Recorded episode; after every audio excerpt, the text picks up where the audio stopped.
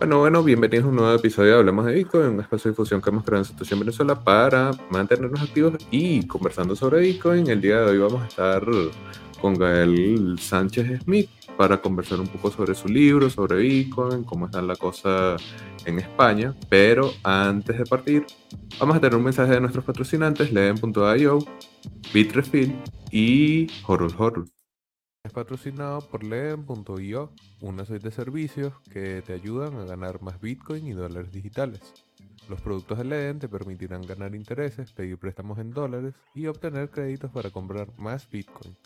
Sus cuentas de ahorro en USDC y Bitcoin, en colaboración con Genesis, te brindan las mejores tarifas del mercado trabajando con una de las instituciones más destacadas y reconocidas de la industria. Leen cuenta con un servicio exclusivo llamado B2X que utiliza tu Bitcoin para pedir un crédito y comprar la misma cantidad de Bitcoin. Y si necesitas dólares pero no quieres vender tus Bitcoin, puedes obtener un préstamo respaldado por Bitcoin en menos de 24 horas y no tendrás que vender. ¿Quieres ponerle alas a tus satoshis? Aprende más en leen.io. Recuerda visitar su página web para conocer las tarifas vigentes. Ahora un mensaje de Horror Horror. Horror Horror es una plataforma de intercambio P2P sin custodia y sin KYC. Recuerda que no necesitas entregar información privada sin necesidad a terceros de confianza, sino que puedes intercambiar directamente comprando o vendiendo sin entregar este tipo de documentos a la plataforma y puedes también utilizar su plataforma de préstamos que funciona de la misma manera, sin KYC, sin custodia y totalmente user friendly, horror horror. Y bueno, claro, un mensaje de Bitrefill, que es la manera más sencilla de vivir con Bitcoin. Recuerda que tienes múltiples opciones, más de 300 distintas tarjetas de regalo alrededor del mundo que vas a poder comprar directamente en la plataforma de Bitrefill utilizando tu Bitcoin. Así que recuerda que con Bitrefill tienes la manera más sencilla de vivir en Bitcoin. Finalmente, claro, recordarles que se suscriban al canal de Satoshi en Venezuela, que es donde ocurre la magia actualmente.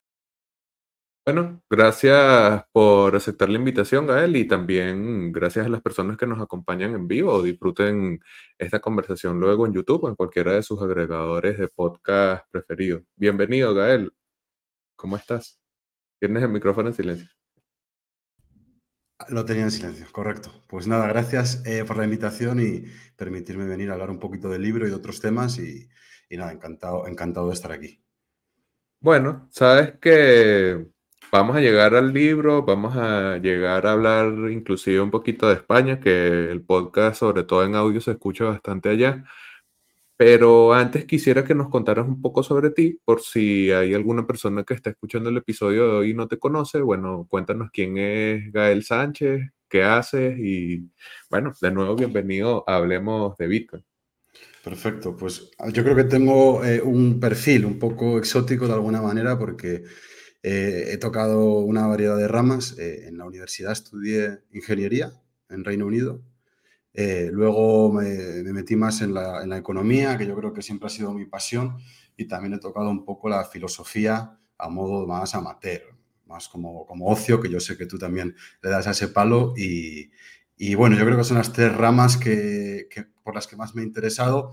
Y, a nivel profesional, pues en la economía y en las inversiones es donde me he centrado eh, los últimos años. Entonces, eso es un poco el perfil. Bueno, soy, eh, nací en España, pero soy medio inglés. Y, bueno, un apasionado del, Bitcoin, de las inversiones y, de la economía en general. Ok, ¿y en qué momento, o sea, ya viniendo de un entorno en donde las inversiones tienen eh, bastante protagonismo, ya creo que puedo entender cómo llegaste a Bitcoin, pero, o sea, cuéntanos allí un poquito sobre eso, en qué punto te interesaste en el tema, eh, por qué ¿Por qué Bitcoin y hace cuánto lo conoces? Yo eh, creo que un poco ya pensando a, posteriori o en retrospectiva, creo que mi interés en Bitcoin nació eh, quizá con la gran recesión en 2008, cuando tuvimos la gran crisis económica eh, en, España y bueno, en el resto del mundo. yo me fijé mucho, me llamó mucho la atención cómo se respondió a esa crisis. Yo creo que se respondió dejando de lado a gran parte de la sociedad y, rescatando a quizás a, quienes habían provocado eh, la gran recesión, a las instituciones financieras, a las instituciones bancarias. Entonces, mientras veíamos que muchas personas pues, aquí en Europa se suicidaban, en Grecia, en España, perdían la casa, era una situación realmente dramática, los ejecutivos de los bancos eh, que habían dado estos préstamos de manera imprudente no asumían ningún tipo de responsabilidad y lejos de recibir alguna clase de condena, pues se iban con liquidaciones millonarias, dejando atrás una entidad bancaria quebrada. Eh, la bolsa también se rescataba, eh, los índices bursátiles de todo el mundo subían, pero la economía real no se recuperó. Y lo que vimos desde entonces yo creo que es un gran aumento de la desigualdad. Y, y, en aquel momento yo tenía 18 años y me pareció una injusticia mayúscula. Entonces empecé a leer sobre el sistema monetario. Estaba en la universidad, como digo, estudié ingeniería, pero aprendí, empecé a aprender sobre el sistema monetario. recuerdo que vi varios vídeos, suerte de una especie de conspiración, de, de zeitgeist, que hablaban de un poco de lo turbulento que era la creación de dinero. Eh, y, me fui interesando un poco porque, pues por esas injusticias que percibía. Em, luego, Bitcoin como tal, me lo mencionaron cuando trabajaba en un fondo de inversión en Londres. Yo trabajaba como trader de, renta fija, de derivados financieros. Tenía un amigo que era un poco nerd eh, y, bueno, yo creo que frecuentaba la Silk Road, tenía unos hábitos un poco heterodoxos y yo creo que se encontró con Bitcoin allí y me empezó a hablar mucho de, la moneda esta. Yo lo, ignoré por completo porque eh, soy bastante ignorante, ignorante de la informática, la programación, no es algo que me guste nada y yo creo que por eso lo desestimé, me pareció muy complejo y, y que era algo en lo que yo no me podía meter porque no tenía el conocimiento ni, el interés en, la informática. Entonces yo creo que esa fue eh, la primera vez que me encontré con ello. Lo ignoré, luego viví en Latinoamérica unos años y ahí vi un poco el otro lado del sistema monetario, ¿no? Había visto el lado más perverso en Europa de cómo los oligopolios o el cártel bancario eh, subordinaba al sistema monetario a sus intereses y, luego fue cuando viví en Colombia en particular, yo viví en Chile, luego en Colombia, pero en Colombia me tocó vivir ahí en 2015, en 2016. Eh, trabajaba para una multinacional de software bancario financiero y, el peso colombiano se devaluó un 50% en tres meses. Que yo sé que para vosotros en, en Venezuela pues no es nada, pero a mí me chocó mucho y yo creo que ahí vi también cómo un gobierno podía manipular el sistema monetario para provocar eh, pues una suerte de inflación muy fuerte.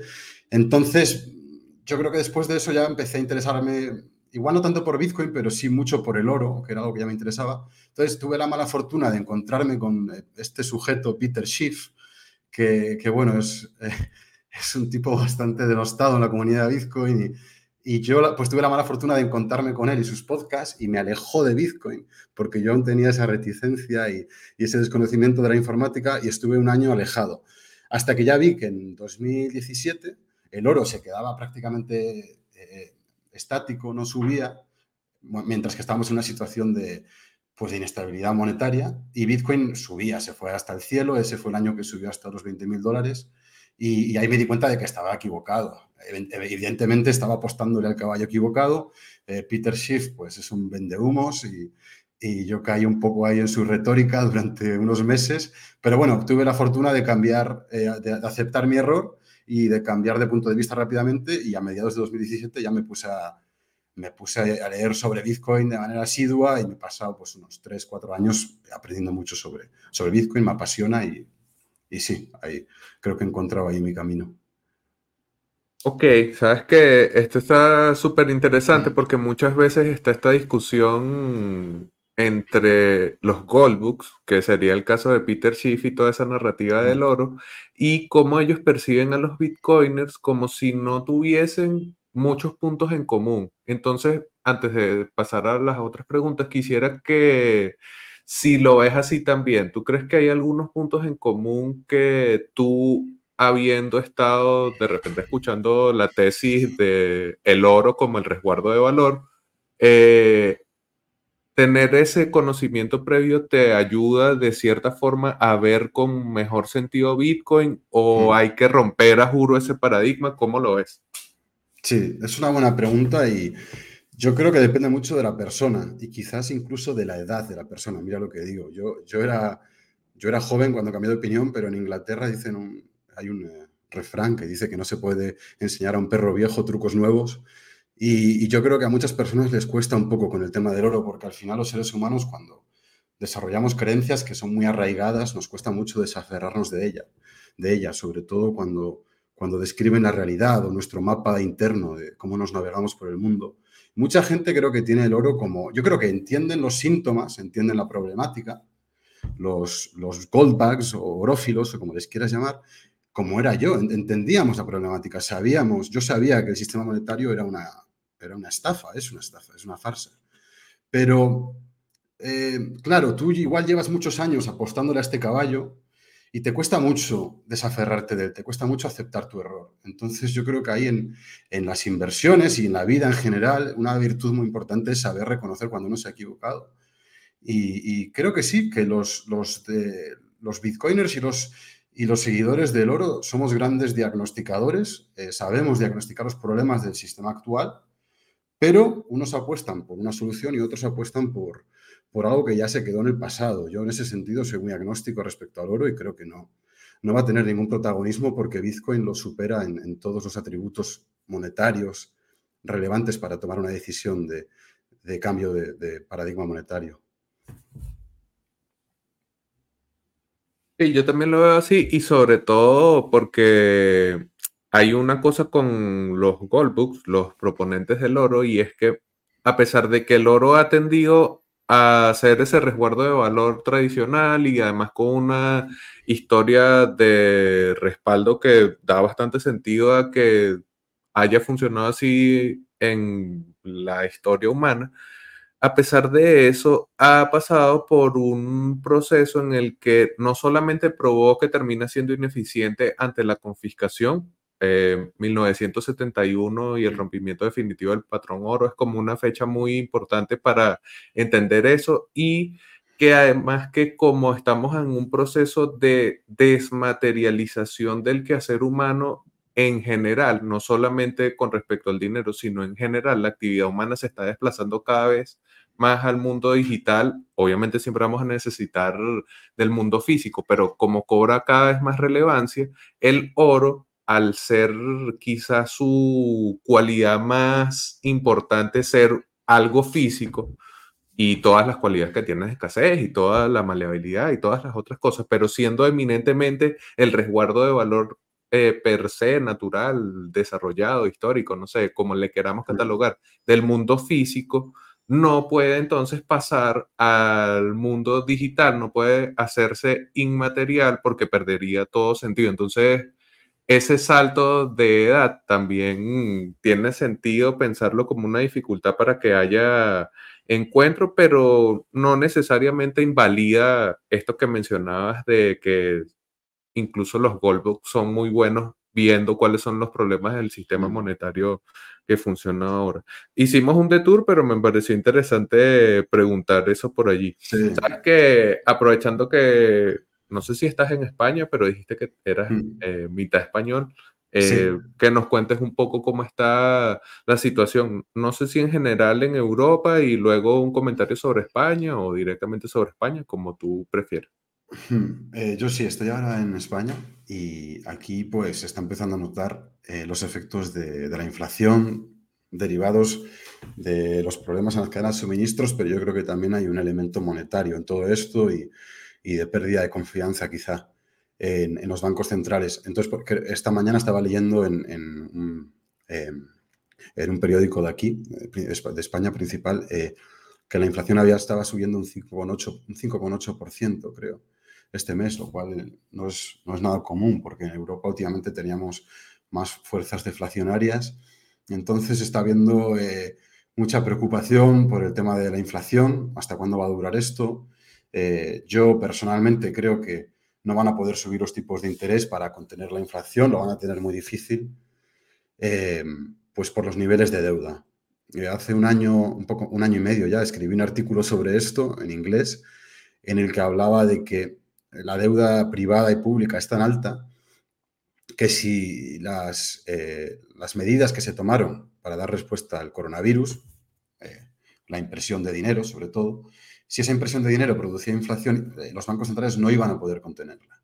Esa era un poco la tesis central del artículo y creo que se está, cumpliendo básicamente eh, los niveles, como digo, de deuda pública y privada son tan altos que si suben los tipos de interés, eh, habría una quiebra de la economía real y de la economía financiera.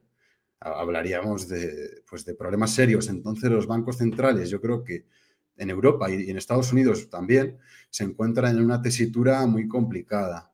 Tienen que decidir entre mantener la estabilidad del dinero fiat, o, pero, pero el coste de eso es arriesgarse a dinamitar la economía, o permitir que la inflación pues, continúe aumentando o que se mantenga en estos niveles.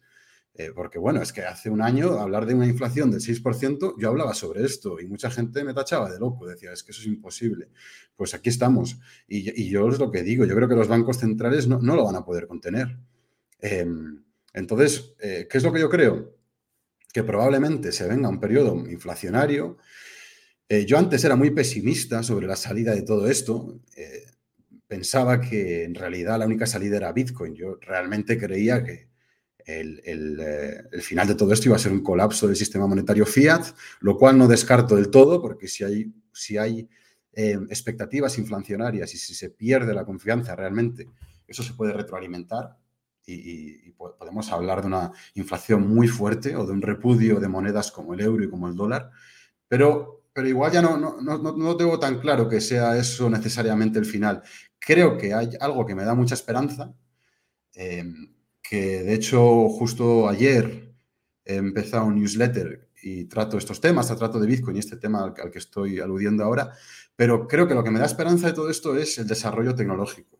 Hay una serie de innovaciones que están llegando a una etapa de maduración donde yo creo que ya van a, tener un efecto sobre la vida de las personas, eh, que son plataformas tecnológicas Em, se dividen en, cinco grandes grupos, pero bueno, todos nos podemos imaginar de qué hablamos, ¿no? De inteligencia artificial, robótica.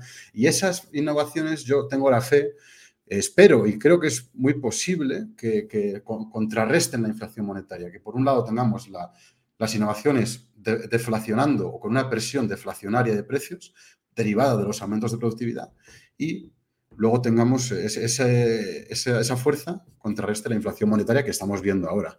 Entonces, creo que igual volviendo un poco para recapitular ¿no? a la pregunta que me hacías, eh, en España ahora mismo se comienza a hablar de inflación, que era algo que, no era un tema de conversación para nada en los últimos 10 años. Entonces, eh, sí, es un poco como, como veo yo ahora mismo las cosas.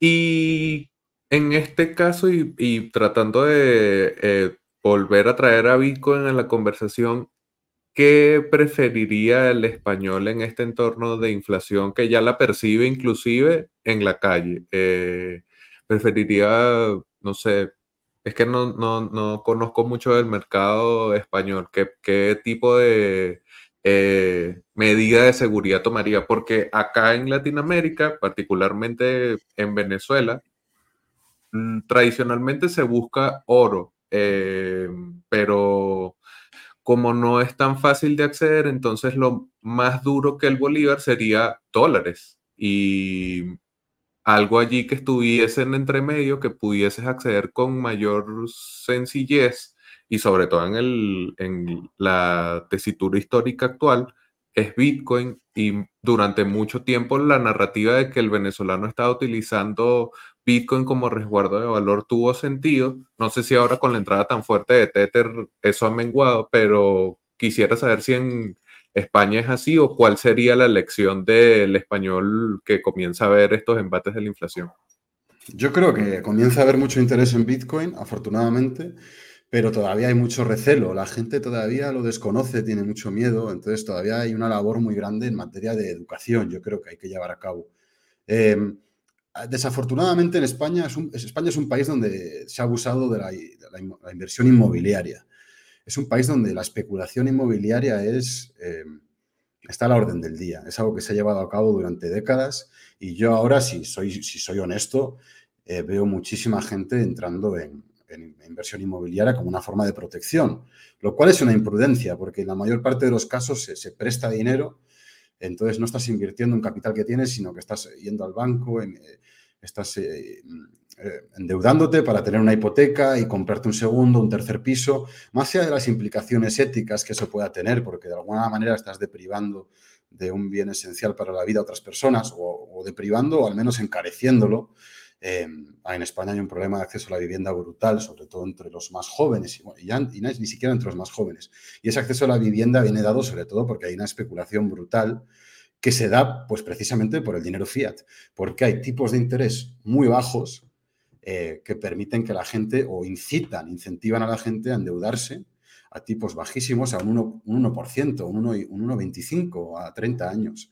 Estamos hablando de dinero que te lo dan casi gratis y todo el mundo anda, especulando con, viviendas, con bienes inmuebles. entonces, para mí es una pena y de hecho me he estado fijando, paseando por Madrid y está lleno de folletos, lo decimos en español, aquí en España, como propaganda papelitos de inmobiliarias, compra tu piso, te compramos tu piso en un día, vende tu piso en 24 horas garantizado, tasamos tu piso y te lo vendemos en dos días. Entonces está creando otra burbuja inmensa en, un bien como es la vivienda, que, yo creo que es, absurdo que se especule tanto con ella, y me recuerda mucho a la fiebre del oro que hubo en 2011, no sé si en Venezuela también sucedió, pero aquí en España en 2010, 2011, cuando el oro alcanzó la cota de los 1.900, 2.000 dólares, había por todas partes gente que compraba oro, que vendía oro, empeñamos tu oro, era, era toda la, fiebre del oro. Yo también estaba en Madrid en esa época, bueno, visité Madrid varias veces, y me acuerdo que estaba lleno de estos eh, panfletos de publicidad para que la gente especulara con oro. Y ahora parece que el nuevo oro son las viviendas, que, que no es ni tan nuevo en España, porque como te digo, es, es una inversión muy tradicional y, y bueno, ya tenemos a los gobiernos que están hablando de regularlo, están hablando de regular el alquiler, de subir los impuestos. Eh, y, bueno, es una inversión muy riesgosa que, no aporta nada a la economía real y, que, como digo, encarece un bien, un, bien, eh, un bien esencial para la vida como es la vivienda. Entonces yo, tanto desde un nivel económico como de un nivel ético, creo que es algo es una tragedia, en realidad es una pena que se especule tanto con vivienda de manera gratuita. Una cosa es especular con vivienda cuando hay una escasez de viviendas en un lugar y es una forma de traer viviendas en una comunidad, hay una demanda y estás... Pero cuando ya es simplemente para protegerte de la inflación o para lucrarte porque tienes acceso a tipos de interés eh, negativos, pues es, una pena y, es algo que perjudica a los más pobres y favorece a los más ricos. Eh, los más ricos se pueden apalancar. Si tienes tres, cuatro viviendas, las pones como colateral y compras otras cuatro. El más pobre está luchando para poder eh, atesorar lo, básico para comprar la entrada de una vivienda. Yo conozco a mucha gente en esa situación y claro, cada mes o cada año le sube el precio de la vivienda. Entonces es, es una suerte, yo lo llamo feudalismo monetario. Es un nuevo feudalismo y, y viene, viene dado del sistema monetario. Además se reproduce ese loop ese que dices de que la inflación hace que los agentes económicos busquen un vehículo para salvarse de cierta forma de la inflación y eso hace que en el mercado en donde tradicionalmente la vivienda, la propiedad ha sido eh, un activo para contrarrestar esas políticas, eh, que tiene la posibilidad de comprar a comprarla, si la inflación se mantiene derivada de esta compra y la distorsión que genera en el mercado, entonces más inflación. Y es un loop infinito que generalmente, eh, sobre todo la izquierda, tiende a culpar al capitalismo de que es el origen de esto y se olvida de que el sistema monetario al sufrir de los embates de la inflación, al obligar a estos agentes que pueden actuar de manera ética o no, pero terminan tratando de dar respuesta a, según su, no sé, como sus posibilidades al, al embate propio de la inflación, terminan entonces todos metiéndose en ese ciclo infinito que no tiene mucho sentido. Sabes que mencionabas lo del oro y aquí cuando yo hablé la primera vez con Andreas Antonopoulos, que fue en 2019, él me hacía una pregunta de si era tan popular realmente el Bitcoin y tal, y, y, los dólares y yo le comentaba que acá siempre ha habido compraventa de oro en las calles, sobre todo en el centro de Caracas, y tiene eh, gente que también con folletos, con volanteo, está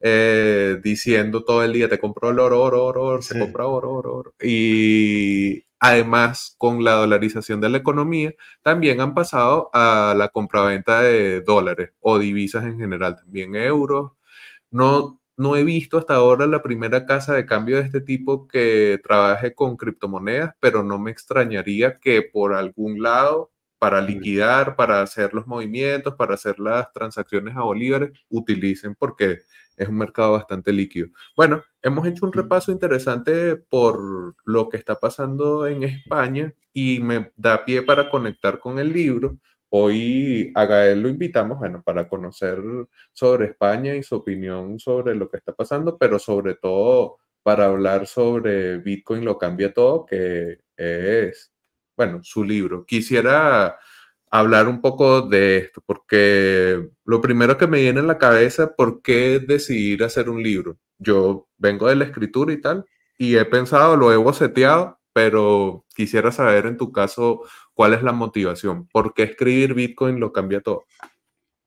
Sí, eh, como te, yo como te decía antes, es un, es un tema que realmente lo veo como una inversión, pero lo veo también como, como un motor moral, realmente como algo que tiene la capacidad para mejorar el mundo de manera eh, inconcebible realmente. Yo tampoco creo que yo sepa, ni mucho menos yo sé todo en cuanto a lo que Bitcoin puede traer. Yo simplemente especulo en base a lo que yo he estudiado, que como decía es mucha economía, filosofía política. Eh, el libro tiene bastante de eso. Y, yo, he escrito este libro porque realmente creo que Bitcoin tiene una capacidad, como digo, para, mejorar el mundo de manera enorme. No solo para el individuo, sino también para el, para el colectivo.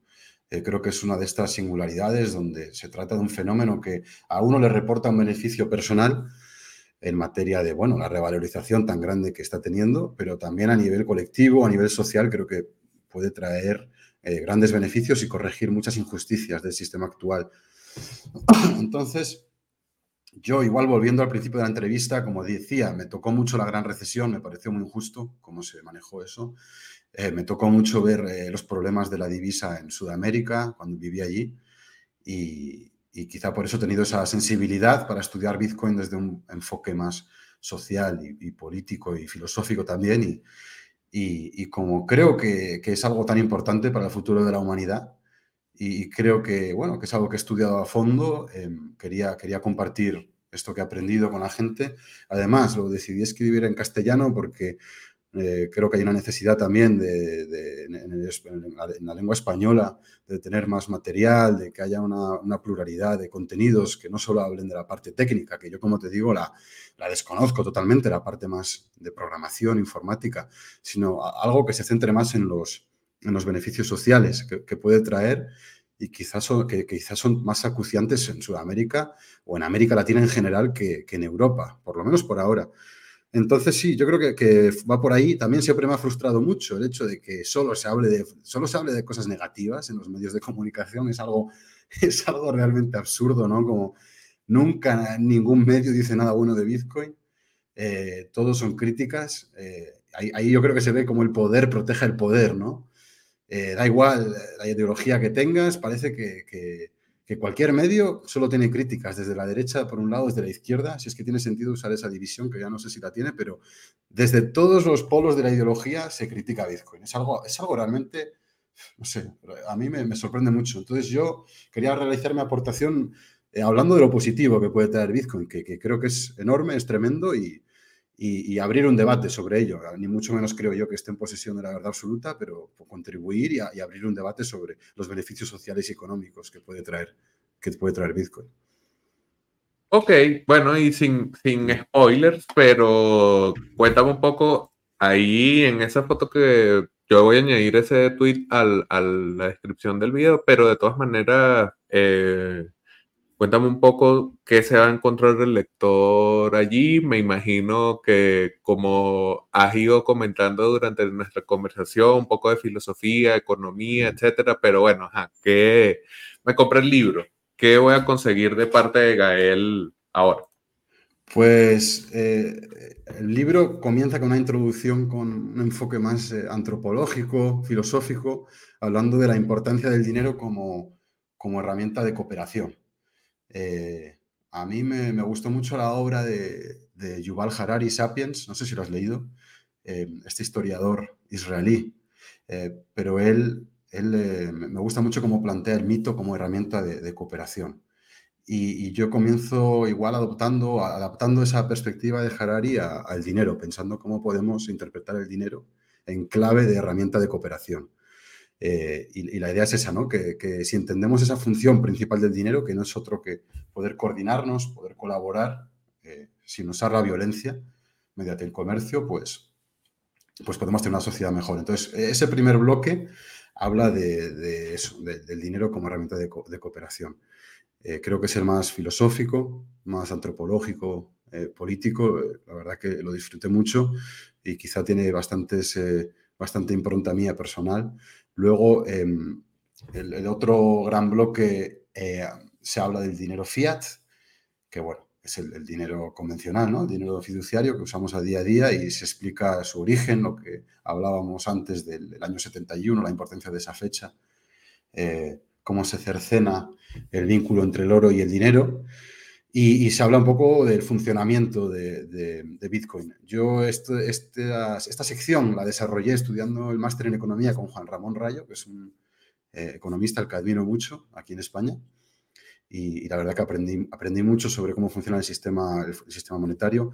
Eh, yo aprendí bastante de economía austriaca, pero también de otras escuelas económicas. Entonces, eh, tiene un enfoque austriaco, pero no, quizá no eh, al 100%, ¿no? Es, no, es, no es puritano, sino que tiene también otros puntos de vista. Yo lo quería hacer un poco más diverso que quizá otros libros como El patrón Bitcoin de Saifedina Mus, que es muy austriaco, eh, yo, hay muchos aspectos más filosóficos de los austriacos en los que discrepo y yo creo que eso también se ve en, mi aproximación a la economía. Em, entonces, en este apartado, como digo, se explica el dinero fiat, eh, se explica su funcionamiento y luego se explican eh, los, defectos ¿no? o los, los perjuicios que genera sobre la sociedad, tanto a nivel económico como social. Yo divido los efectos del dinero, tanto Bitcoin como el fiat, en estos dos bloques. Entonces hablo primero de los efectos perniciosos del dinero fiat en, materia social, como la desigualdad, como, em, digamos, la, democracia, el poder absoluto que le confiere a un gobierno. Hablamos, hablo de ese tipo de cosas. Eh, también del capitalismo de la vigilancia que se está desarrollando ahora, ¿no? que vemos como corporaciones, porque no, los malos no siempre son los estados y los gobiernos, las corporaciones también utilizan el dinero con fines eh, perversos, ¿no? Em, me influenció mucho una obra de Susana Shrudov, nunca sé cómo pronunciar su apellido, que se llama el, capitalismo de la vigilancia, me parece brillante. Y hablo un poco también pues, de la dictadura comunista china, de cómo lo utiliza como instrumento de vigilancia y, las corporaciones, ¿no? más en Occidente, como Amazon, como Apple, que, que nos manipulan y también nos cambian la conducta, ¿no? no solo nos vigilan, sino ya eh, son como titiriteros y nosotros sus marionetas, parece a veces. Y creo que vamos muy bien en esa dirección. Entonces hablo de Bitcoin como una forma de contrarrestar eso. Eh, y luego ya en el tercer bloque entro a explicar Bitcoin. Entro a explicar Bitcoin, como digo, sin entrar en el detalle técnico, porque yo no tengo el conocimiento para entrar en eso, ni, es mi área de expertise. Ahí referencio otros libros eh, de, otros autores, pero yo, lo, entro a explicar, lo intento explicar con analogías, acercándose a la gente, intento explicar cómo funciona eh, la cadena de bloques, intento entender los pasos que dio Satoshi para crear un sistema monetario descentralizado, cómo se fijó en eh, el problema que tuvo Napster, ¿no? que esto lo habla mucho Andreas Antonopoulos, que a mí me influenció un montón, cómo Napster fue cerrado, LimeWire, estas, estas aplicaciones de peer-to-peer, file sharing, pero luego tuvimos otras como BitTorrent que perduran hasta el día de hoy. Eh, entonces intento básicamente explicar cómo funciona Bitcoin, pero acercándolo de la manera más accesible posible y sin entrar en detalle. Em, para alguien purista seguramente pues, le va a parecer una obviedad o, quizá no le parezca interesante, pero el libro está, y esto lo digo explícitamente, digo, esto, esto está más pensado para que se pueda entender a nivel conceptual. Eh, y creo que tampoco es necesario entender el funcionamiento de Bitcoin en detalle para utilizarlo y para, y para entender su, su, valor. O sea, yo no sé cómo funciona la red TCP/IP ni, ni Ethernet, ni, ni, muchas de estas eh, movidas que estamos usando ahora mismo para comunicarnos y, y, lo estoy usando muy a gusto y disfrutándolo. Entonces yo siempre digo eso a la gente, que el libro lo he escrito con esa filosofía, ¿no? Un poco de, pensar que, no hay que tener un conocimiento en detalle, sino dar lo suficiente para que la gente tenga seguridad eh, en, el sistema. Em, sí. Hmm. Siempre está esa idea de que si no entiendes una inversión, no deberías poner dinero en ella, ¿no? Pero es que Bitcoin no es solamente un vehículo de inversión. Y cuando tú utilizas Bitcoin, y tomando este ejemplo que ponías de eh, las comunicaciones, uno generalmente utiliza aplicaciones para comunicarse de manera suficiente sin entender realmente eh, los procesos y la profundidad de lo que sucede y lo mismo aplica para Bitcoin. O sea, quien quiera decir que es que es muy complicado para que la gente lo utilice, es como que si el humano no ha ido evolucionando siempre, adaptándose a nuevas tecnologías y conceptos cada vez más complejos. Y bueno, Bitcoin no se escapa de eso. Me gustó, o sea, ya tengo ganas de leer el libro, ojalá sea posible recibirlo acá en Venezuela. Y quería preguntarte eh, sobre el título, que es bastante eh, grandilocuente, es bastante fuerte, me gusta además. ¿Por qué Bitcoin lo cambia todo? ¿Cómo, cómo así? sí, yo, yo creo que eh, se, dice mucho a veces esto de que Bitcoin lo, arregla todo. En inglés, eh, Bitcoin fixes everything eh, o Bitcoin fixes this, que yo creo que es un error. O sea, no, me parece demasiado exagerado decir algo así. Y quizá Bitcoin lo cambia todo también, ¿no? Como dices, es un tanto grandilocuente, pero al menos no, no se tiene la pretensión de que va a arreglar todo. Y, creo, que lo, creo que cambia todo porque realmente pone el, sistema monetario patas arriba. Em, creo que, realmente al ser un sistema descentralizado le da un giro de 180 grados a cómo funciona actualmente el sistema monetario y, la, economía, o gran parte de la economía. Pero quizá también le puse ese título pensando en, el, último, en el último capítulo del libro. Hay, un último capítulo donde hablo de, la anarquía. Yo me considero... mi, utopía es el anarquismo. Eh, no espero llegar a ella pronto, pero creo que la anarquía es la utopía de las utopías, ¿no? porque permite que debajo de ella coexistan una pluralidad de sociedades, si es una anarquía ordenada al menos. Entonces, yo, creo que Bitcoin sí cambia el sistema monetario, pero quizás guarde una semilla para cambios mayores. Yo creo que lo que nos enseña Bitcoin es que es posible tener reglas sin regidores o, sin líderes o sin gobernantes. Yo creo que Bitcoin es un dinero anarquista, es dinero 100% anarquista, porque no hay nadie que controla, que controla Bitcoin. Eh, funciona mediante el consenso, es prácticamente imposible cambiar las normas más elementales y, y Bitcoin nos enseña que puede haber un orden social, en este caso un orden monetario, sin que haya un líder. Y me parece fascinante. Creo que eso es lo que más me fascina de Bitcoin. Porque cuando hay un líder, hay un humano, eh, hay un humano que se, puede corromper, es corrompible eh, o es corruptible y, lo que nos enseña la historia y la naturaleza humana es que nos corrompemos. Y como hay, una cita de Lord Acton que me gusta que dice, el, el poder corrompe y el poder absoluto corrompe absolutamente.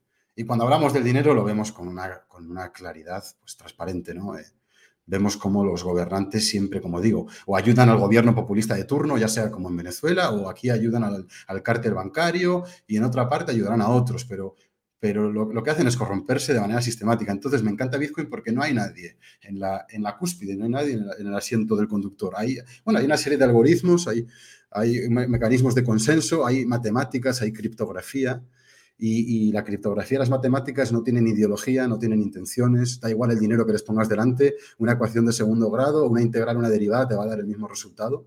Y eso me, eso me encanta y me fascina. Entonces, Bitcoin lo cambia todo. Cambia el dinero, pero creo que puede cambiar más cosas, porque si aplicamos esos principios institucionales de Bitcoin a otras esferas de la sociedad, quizá la justicia, quizá incluso la seguridad, la violencia, el monopolio sobre la violencia que lo ostenta ahora el gobierno, lo ostentan las personas que se sientan en el gobierno, Quizá podemos encontrar formas de aplicar esta misma lógica, que al final la lógica es reemplazamos un ser humano que se corrompe por algoritmos que, nos dan unas normas, un marco normativo que nadie puede usar a su propio beneficio. Entonces, quizá podamos usar ese marco institucional para cambiar otras esferas de la sociedad. Y eso es, así es como acabo el libro. Me gustó mucho escribir ese capítulo y, me parece una idea inspiradora y, que creo que, claro, hay que desarrollarla mucho aún, pero, pero igual nos puede acercar hacia, hacia esa utopía de la anarquía. Sí. ¿Has pensado en una segunda parte? O sea, claro, acabas de escribirlo y tal, pero como me dices esta del último capítulo, no sé si lo mm. viste y que bueno, quizás pueda ser otro. Sí, o sea, he, pensado quizá, ahora mismo estoy muy ilusionado con mi newsletter, eh, que, que, va a hablar más de inversión y, y de, cómo navegar estos tiempos tan turbulentos, de tanto cambio, desde el punto de vista de la inversión, porque yo al final he estudiado cuatro años Bitcoin y llevo unos diez años operando los mercados financieros, entonces tengo bastante conocimiento de cómo funcionan los mercados y, em, y he pensado, pues de momento, publicar, compartir mis ideas, que al final es el objetivo de todo esto, ¿no? que las ideas tengan valor y que ayuden a la gente. Eh, entonces he pensado de momento publicarlas en, la era de Bitcoin, que, lo tenemos aquí en pantalla, y es este, es este newsletter que he publicado en Substack, lo, lo he publicado ayer y ahora justo antes estaba trabajando en el próximo artículo. Em, y, y, bueno, por, ahora voy a hacer eso. Quizás, eh, quizás más adelante ese trabajo de pie a, producir otro libro más centrado en cómo invertir. Sí, pero ahora mismo la verdad que no, no, estoy ahora mismo con la energía. Acabo de terminar, lo, acabé en, en, febrero o marzo fue y, y, bueno, ahora mismo me, me, gustaría más eh, arrancar con el blog y compartir ahí las ideas en un formato más, más reducido. No, no, no, claro, yo, yo lo pregunto por, por, por bueno, por cuestiones de la entrevista, pero acaba de nacer prácticamente el libro y todavía hay bastante tiempo para que el, ¿cómo es? El esfuerzo que se invierte en realizar un trabajo de investigación como este también demanda que uno le dé suficiente tiempo de respiro para que si mm. Va a comerciarse, si gente va a comenzar a querer traducirlo del español al inglés, que sería el primer paso, pero después a otros idiomas seguramente eh, es, necesitas que ese tiempo suceda, que el libro agarre su propia madurez, pero bueno, interesante era ahí si, si se puede venir otro. Antes de, pasar a la era, sí, sí. De hecho, digo, si conoces a alguien, porque eso sí que me gustaría ponerme con ello, la traducción. Si, si, si conoces a alguien o alguien que nos escucha conoce a alguien, por el tema de llevarlo al inglés, estaría estupendo. Con alguna editorial, eso sería genial, porque porque sí, eso yo creo que sería el próximo paso. Pero, pero el tema de la anarquía, que ya para cerrarlo, yo creo que sí queda para, para muchos libros y, y, para muchos pensadores y creo que es un tema que, no sé cómo lo ves tú, si, si, si le has dado alguna vuelta alguna vez, pero a mí es, una, es bastante como soñador, ¿no? Y, quizás muy pronto todavía, pero bueno, creo que pueden salir ideas de ahí, de, de cómo podemos replicar esos principios institucionales de Bitcoin, ¿no?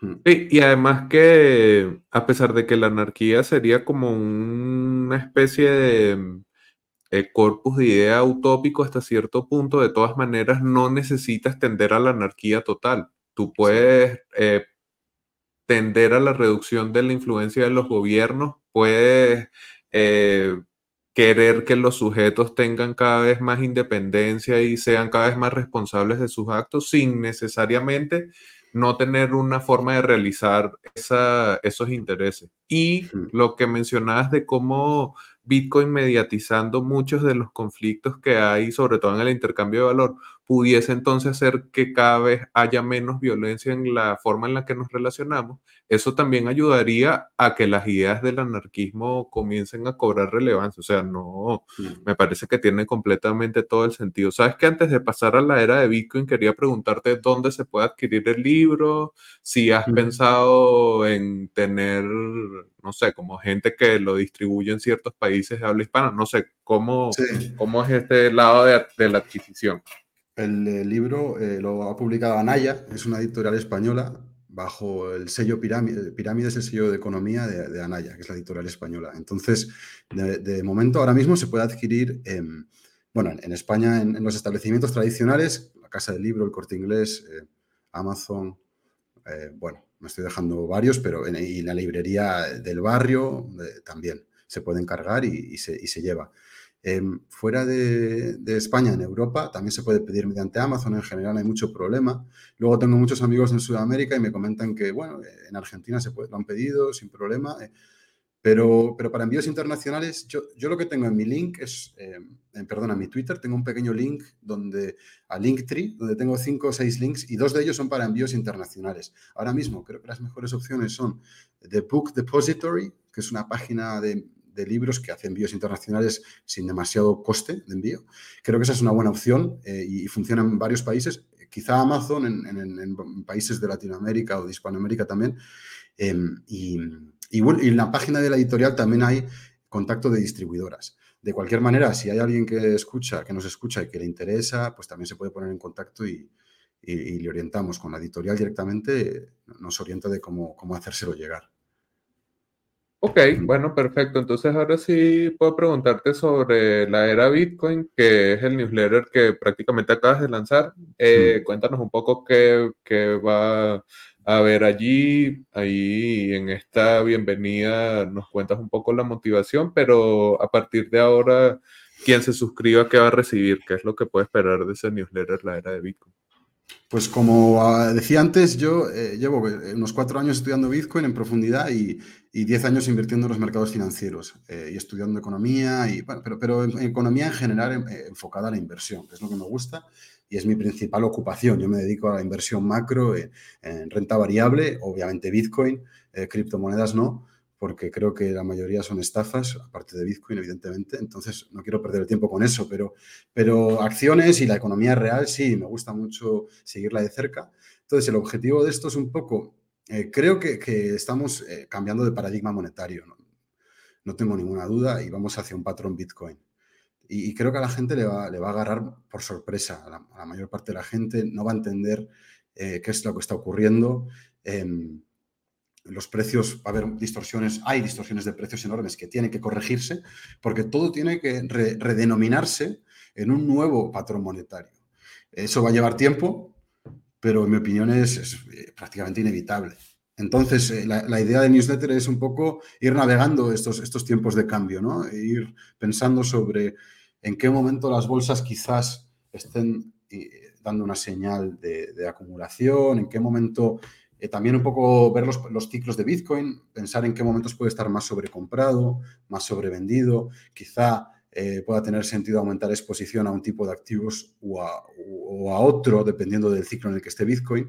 Y, básicamente, em, sí, por una parte, eh, aprender o, guiarnos en esta migración del sistema monetario y por otra parte también guiarnos en, esta revolución tecnológica ah, de la que hablaba al principio del podcast que creo que se está dando. O sea, yo, yo realmente soy muy optimista, estoy muy, muy bullish sobre el futuro de, de la humanidad. Creo que la, tecnología, tanto Bitcoin como estas otras plataformas tecnológicas de las que hablaba, van a traer eh, aumentos de la productividad y de la calidad de vida que son inimaginables. O sea, yo creo que dentro de 20, 30 años el mundo va, va a dar un cambio brutal por estas tecnologías eh, hablo, hablo de Bitcoin y, hablo de otras. ¿no? En, este primer artículo, más abajo, menciono pues, estos, dos, estos dos puntos, ¿no? la revolución tecnológica y Bitcoin. Dentro de la revolución tecnológica, quizá para entrar en un poco más de detalle, eh, hablamos de tecnologías como, como la inteligencia artificial, como la robótica, como la secuenciación de genes, que va a permitir curar enfermedades crónicas, em, como, bueno, como, como Bitcoin, y la, cloud, este tipo de tecnologías, creo que van a traer una productividad eh, enorme. Entonces, mira, por ejemplo, si no sé si no están eh, aquí, si bajas un poco más, em, bajamos un poco más, hay una gráfica, sí, este, en esta gráfica, que es de un fondo de, inversión, de ARK Invest, y lo que nos muestra es que, según ellos, y yo suscribo esta teoría, eh, vamos a entrar en el periodo de, mayor aumento de la productividad de la historia. O sea, que vamos a dejar en la sombra tanto la primera revolución como la segunda revolución industrial.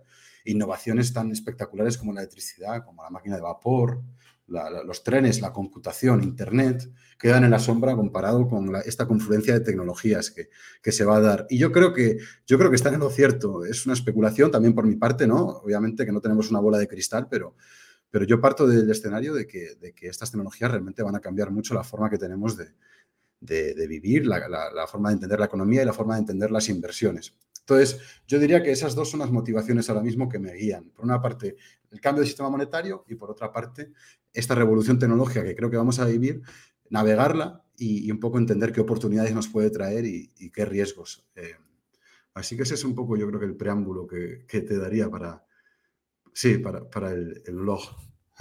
Bueno, brutal. Eh, eso, el link del, del newsletter, el de Substack, va a estar añadido también en la descripción del video. Quería cerrar, ya después de haber hecho todo este repaso sobre las motivaciones para escribir el libro, sobre el contenido propio del libro, eh, las motivaciones para hacer el newsletter, en general la experiencia que has ido acumulando aprendiendo sobre Bitcoin. Si llega alguien ahora mismo, no sé, se acabó el podcast y dijeron, bueno, le voy a escribir a Gael, no sé nada de Bitcoin, quiero saber ¿qué le dirías a esa persona? O sea, ¿cómo, cómo uno empieza a hablar o a investigar sobre Bitcoin si estás en cero, es 2021, hay demasiada información, pero ajá, Gael, ¿qué hago? Quiero saber de Bitcoin. Pues sí, acudir a fuentes que se centren en Bitcoin, que de calidad, yo creo que no hay tantas, eh, evitar chiringuitos que se dedican a promocionar eh, altcoins, que en la mayoría son, la mayor parte son estafas. Entonces yo, mi, brújula del conocimiento, si lo quieres llamar así, le daría una brújula que el norte siempre sería eh, Bitcoin.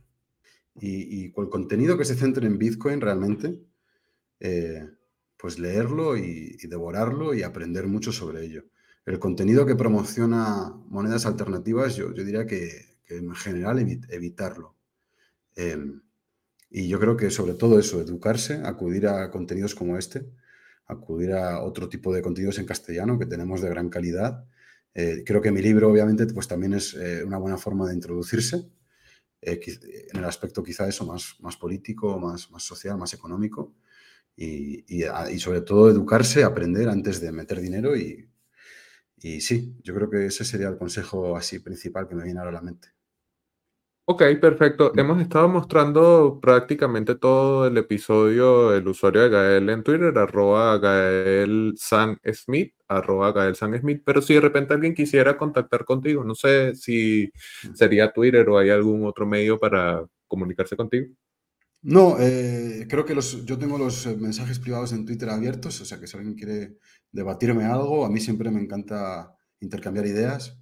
Me gusta mucho saber que me he equivocado y cuanto más rápido mejor para cambiar de rumbo. Entonces siempre me gusta, intento no tener un enfoque muy fundamentalista eh, sobre mis ideas. Entonces siempre me gusta compartir ideas y debatir y, les animaría que, que compren el libro y que se suscriban a mi newsletter, porque ahí voy a compartir o voy a desarrollar mis ideas, que seguiré activo en Twitter, pero el, desarrollo lo, lo, llevaré a cabo ahí, en, en bueno, en, mi newsletter a partir de ahora. Sí.